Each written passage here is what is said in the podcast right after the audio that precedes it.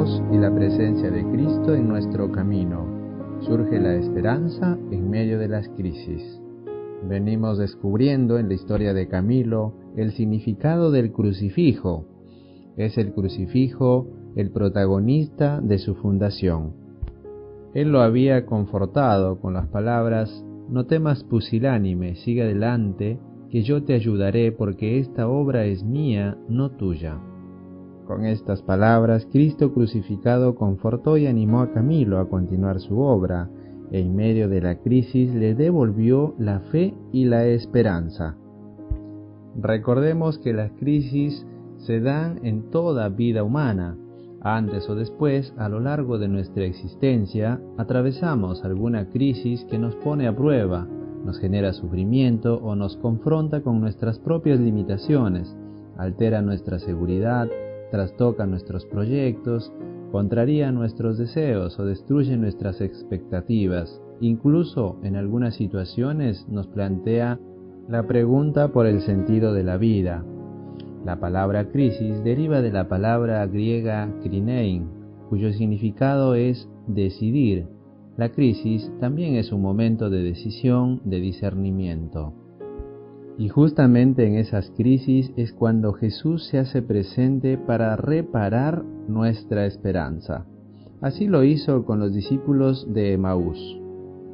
En Lucas 24, del 13 al 35, encontramos la historia de dos discípulos que abandonan Jerusalén y regresan a Emaús, a su casa, decepcionados. Narra el fracaso de sus sueños, de sus expectativas, de sus invenciones afectivas, y de sus esperanzas. Están en crisis, amargados y vacíos interiormente. Un misterioso caminante se acerca, camina y habla con ellos. Nosotros esperábamos, le dicen.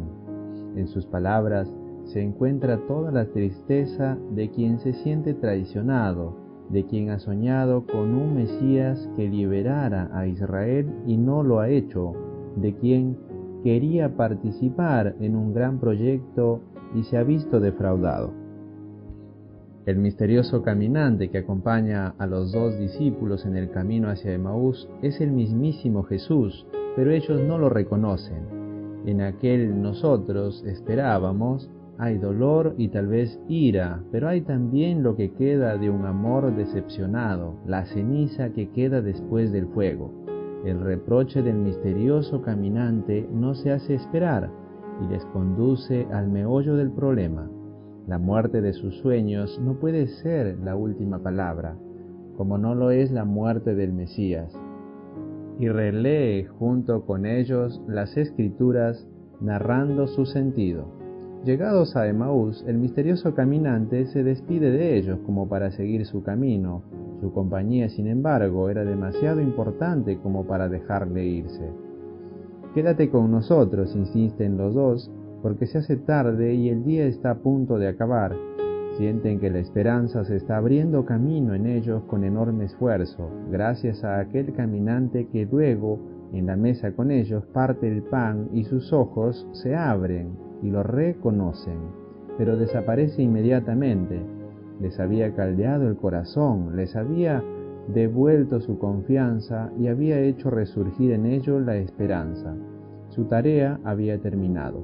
Les correspondía de nuevo a ellos retomar las riendas de su vida, ponerse en camino de nuevo hacia Jerusalén y revisar sus esperanzas, para anunciar no ya sus sueños, sino una historia verdadera, y las posibilidades reales que habría dicha historia. Camilo hizo la misma experiencia de los discípulos de Maús, sintió arder su corazón con la voz del Maestro, la voz del crucificado que le decía, la obra es mía, no tuya.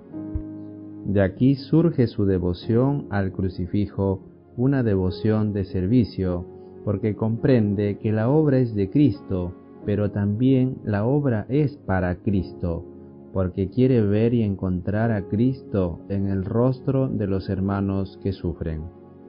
Es la misma experiencia que estamos invitados a realizar nosotros como seguidores de Camilo, a ser como los discípulos de Maús y como Camilo, dejarnos arder el corazón por las palabras de Jesús.